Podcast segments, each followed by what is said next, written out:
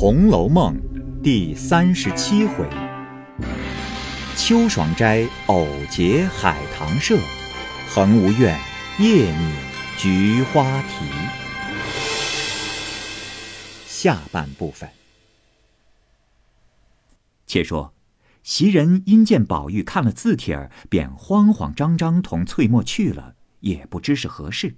后来又见后门上婆子送了两盆海棠花来。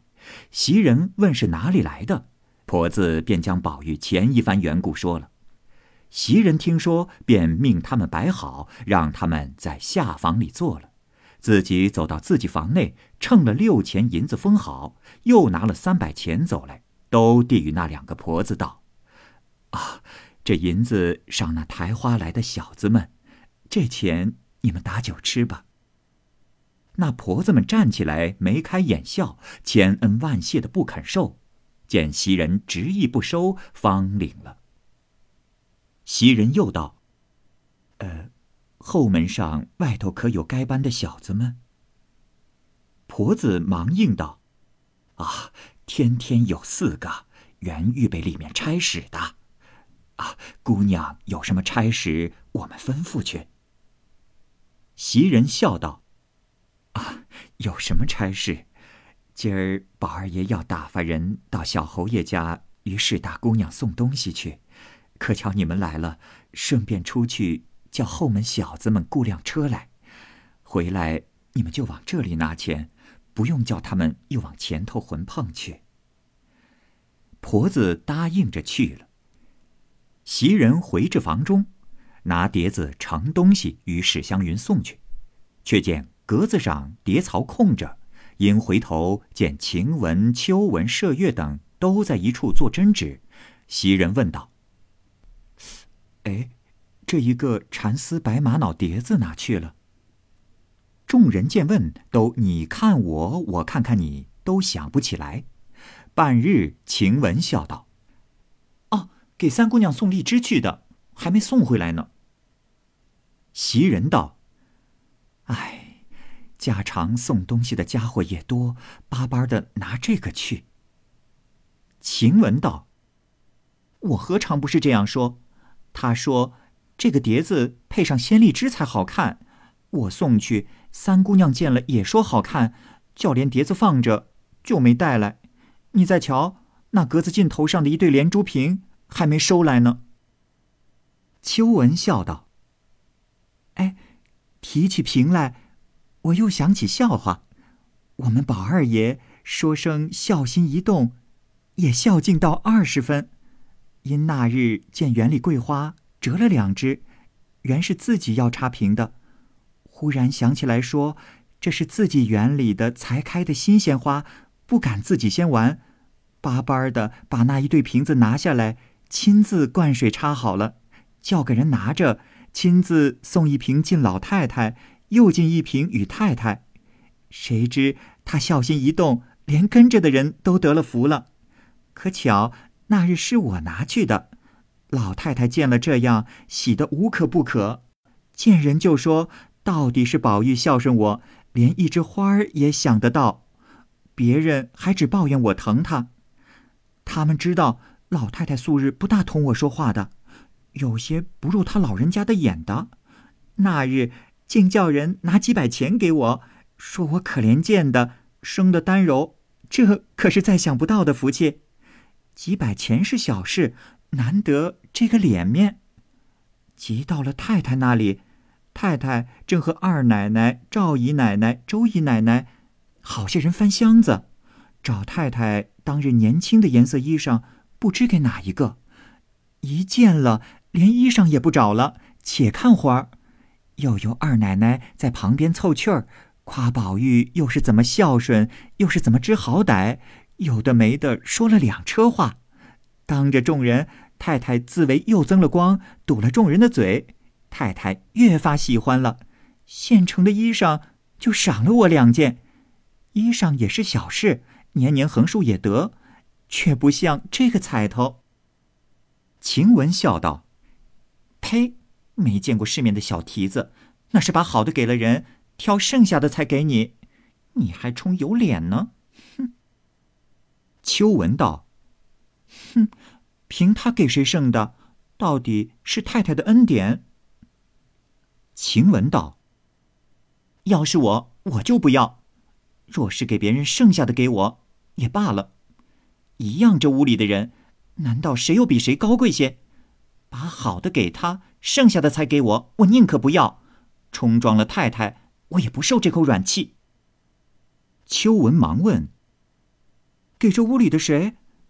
我因前儿病了几天，家去了，不知是给谁的。哎，好姐姐，你告诉我知道知道。晴雯道：“嗯，我告诉了你，难道你这回退还太太去不成？”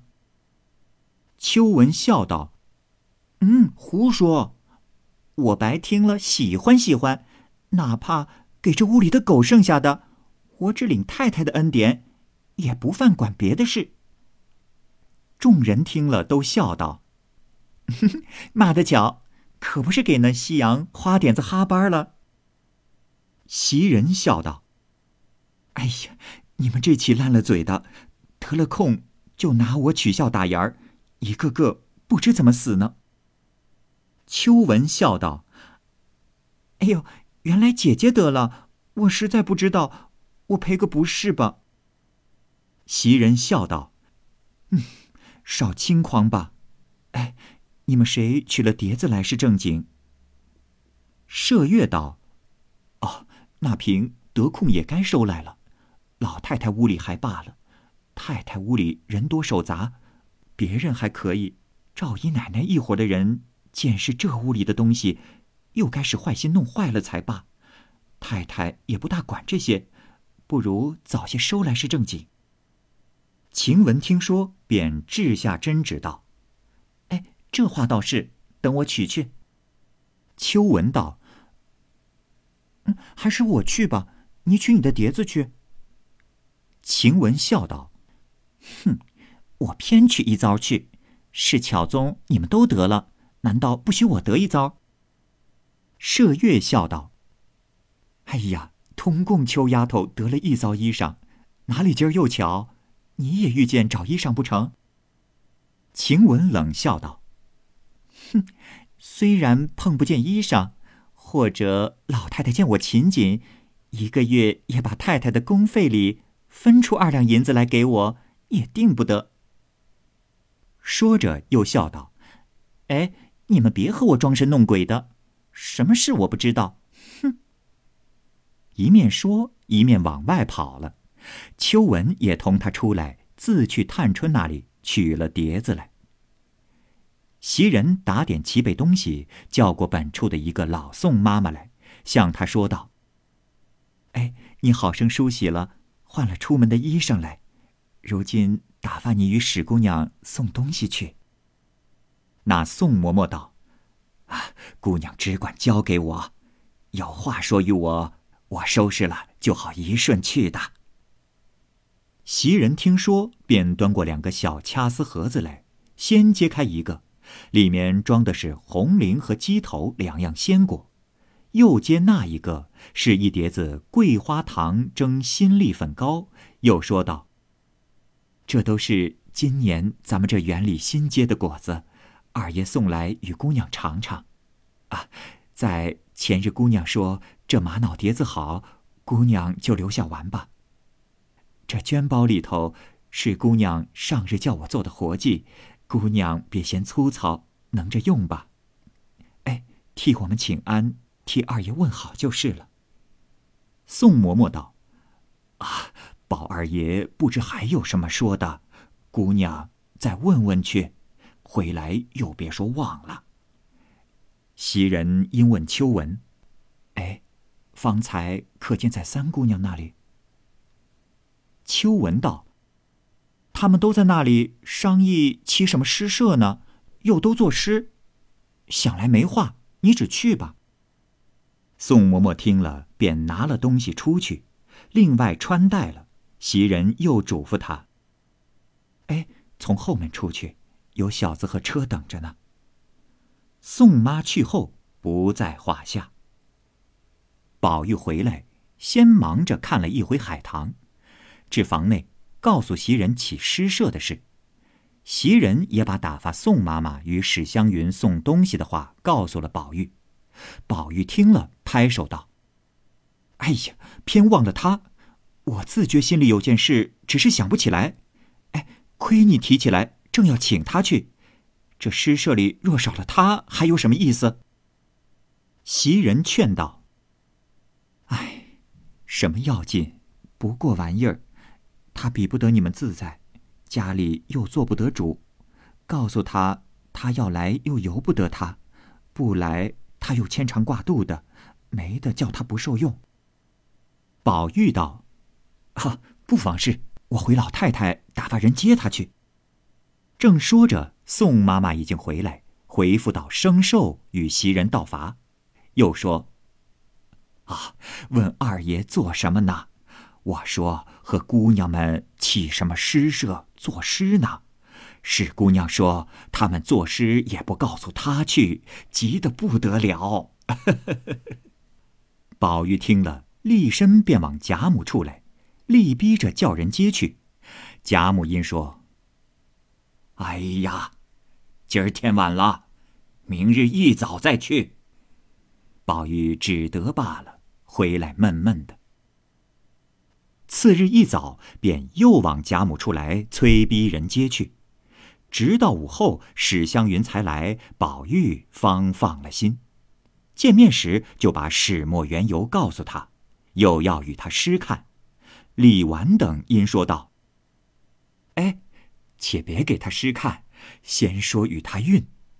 他后来先罚他贺了诗。”若好，便请入社；若不好，还要罚他一个东道再说。史湘云道：“哎，你们忘情了我，我还要罚你们呢。就拿运来，我虽不能，只得勉强出丑。容我入社扫地焚香，我也情愿。”众人见他这般有趣，越发喜欢，都埋怨昨日怎么忘了他。遂忙告诉他运，史湘云一心兴头，等不得推敲删改，一面只管和人说着话，心内早已贺成，即用随便的纸笔露出，先笑说道：“我却依韵贺了两首，好歹我却不知，不过应命而已。”说着递与众人，众人道：“哟，我们四首也算想绝了。”再一首也不能了，你倒弄了两首，哪里有许多话说？必要重了我们。一面说一面看时，只见那两首诗写道：“其一，神仙昨日降都门，种得蓝田玉一盆。自是双娥偏爱冷，非关倩女亦离魂。”秋阴捧出何方雪，雨自天来隔朽痕。却喜诗人吟不倦，岂令寂寞度朝昏。其二，横指接通罗闭门，野移墙角野移盆。花阴喜结难寻偶，人为悲秋。意断魂，玉竹低干风里泪，金莲隔破月中痕。幽情欲向嫦娥诉，无奈虚郎夜色昏。众人看一句，惊讶一句，看到了，赞到了，都说这个不枉做了海棠诗，真该要起海棠社了。史湘云道。哎，明儿先罚我个东道，就让我先要一社，可使得？众人道：“这更妙了。”因又将昨日的与他评论了一回。至晚，宝钗将湘云邀至恒芜院安歇去。湘云灯下设计如何设东拟题，宝钗听他说了半日，皆不妥当，因向他说道。既开设，便要做东，虽然是玩意儿，也要瞻前顾后，又要自己便宜，又要不得罪了人，然后方大家有趣。你家里你又做不得主，一个月通共那几串钱，你还不够盘缠呢。这会子又干这没要紧的事，你婶子听见了，越发抱怨你了。况且，你就都拿出来做这个东道也是不够，难道为这个家去要不成？还是往这里要呢？一席话提醒了湘云，倒踌躇起来。宝钗道：“啊，这个我已经有个主意。我们当铺里有个伙计，他家田上出的很好的肥螃蟹，前儿送了几斤来。现在这里的人，从老太太起，连上园里的人。”有一多半都是爱吃螃蟹的。前日姨娘还说要请老太太在园里赏桂花吃螃蟹，因为有事还没有请呢。你如今且把诗社别提起，只管普通一情。等他们散了，咱们有多少诗做不得的？我和我哥哥说，要几篓极肥大的螃蟹来，再往铺子里取上几坛好酒。再备上四五桌果碟，岂不又省事？大家又热闹了。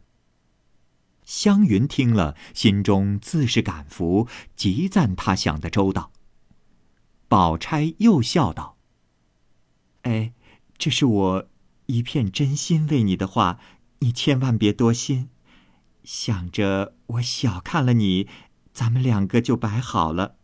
你若不多心，我就好叫他们办去的。”湘云忙笑道：“ 好姐姐，你这样说，倒多心待我了。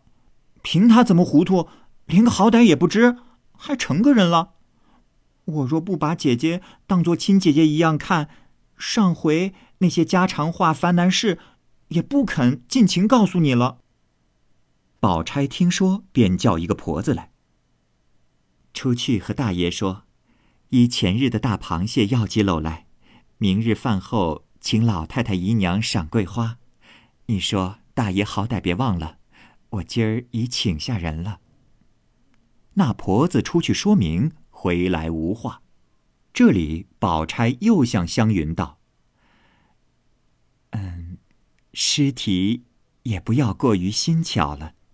你看古人诗中那些刁钻古怪的题目和那极险的韵了。”若题过于新巧，韵过于险，再不得有好诗，终是小家气。诗固然怕说俗话，更不可过于求生。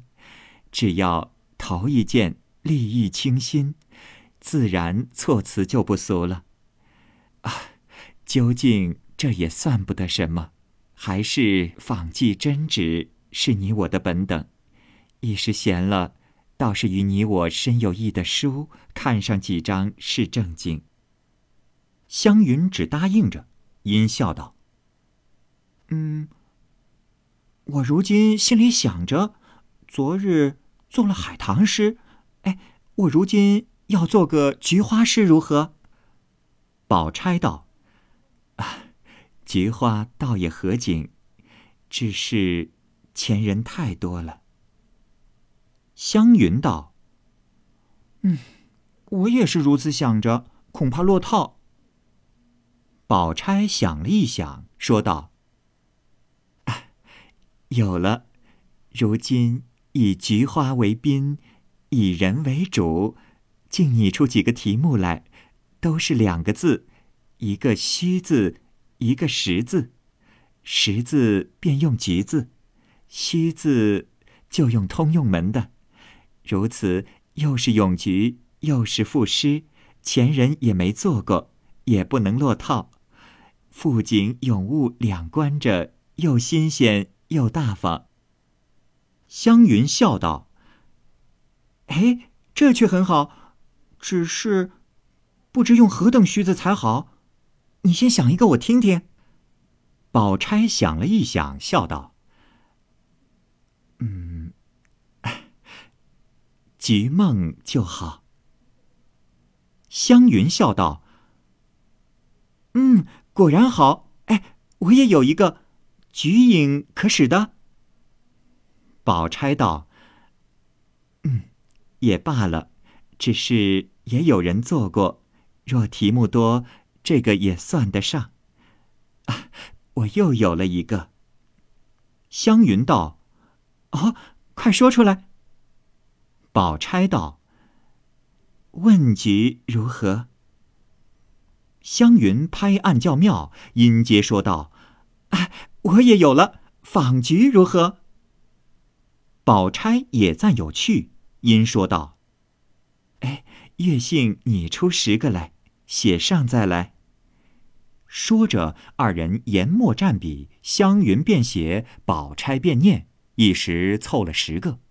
湘云看了一遍，又笑道：“哎，嗯，十个。”还不成符，月姓凑成十二个便全了，也如人家的字画册页一样。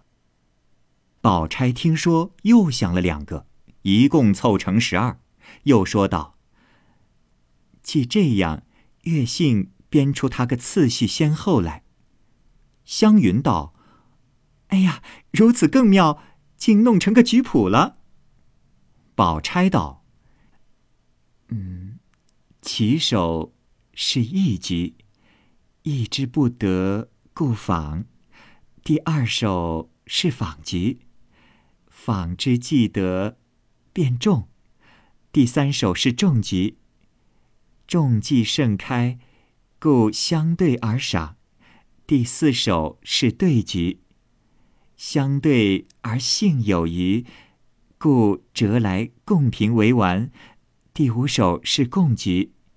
既共而不淫，一绝局无彩色。第六便是咏菊。既入词章，不可不工笔墨。第七便是画局。既为局，如是碌碌，究竟不知局有何妙处，不禁有所问。第八便是问局。局如结语。使人狂喜不禁。第九便是簪局。如此人事虽尽，犹有局之可咏者。呃，菊影、菊梦二首续在第十、第十一卷末，便以残局总收前提之盛。这便是三秋的妙景妙事都有了。湘云一说，将题露出，又看了一回，又问：“哎，该姓何运？”宝钗道：“我生平最不喜献韵的，分明有好诗，何苦为韵所缚？咱们别学那小家派，只出题不拘韵，原为大家偶得了好句取乐，并不为此而难人。”湘云道：“哎，这话很是，这样大家的诗还进一层。但只咱们五个人，这十二个题目，难道每人做十二首不成？”宝钗道：“啊，那也太难人了。将这题目誊好，都要七言律，明日贴在墙上，他们看了，谁做哪一个就做哪一个。”有力量者，十二首都做也可；不能的，一首不成也可。高才捷足者为尊。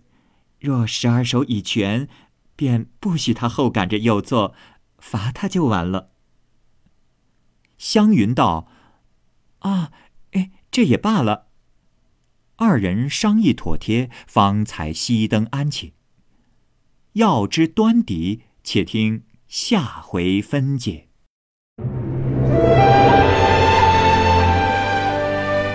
好，各位听友，由于时间的关系，我们这期节目就先播到这儿。欲知后文详情，欢迎您关注蚂蚁晒尔，并订阅我播讲的《红楼梦》。另外，还有更多精彩的系列故事也在其中，欢迎您关注收听。如果您有什么样的意见或者建议，可以通过下方的留言方式及私信的方式告诉我，我会在第一时间回复您。我是蚂蚁，我们下期节目再见。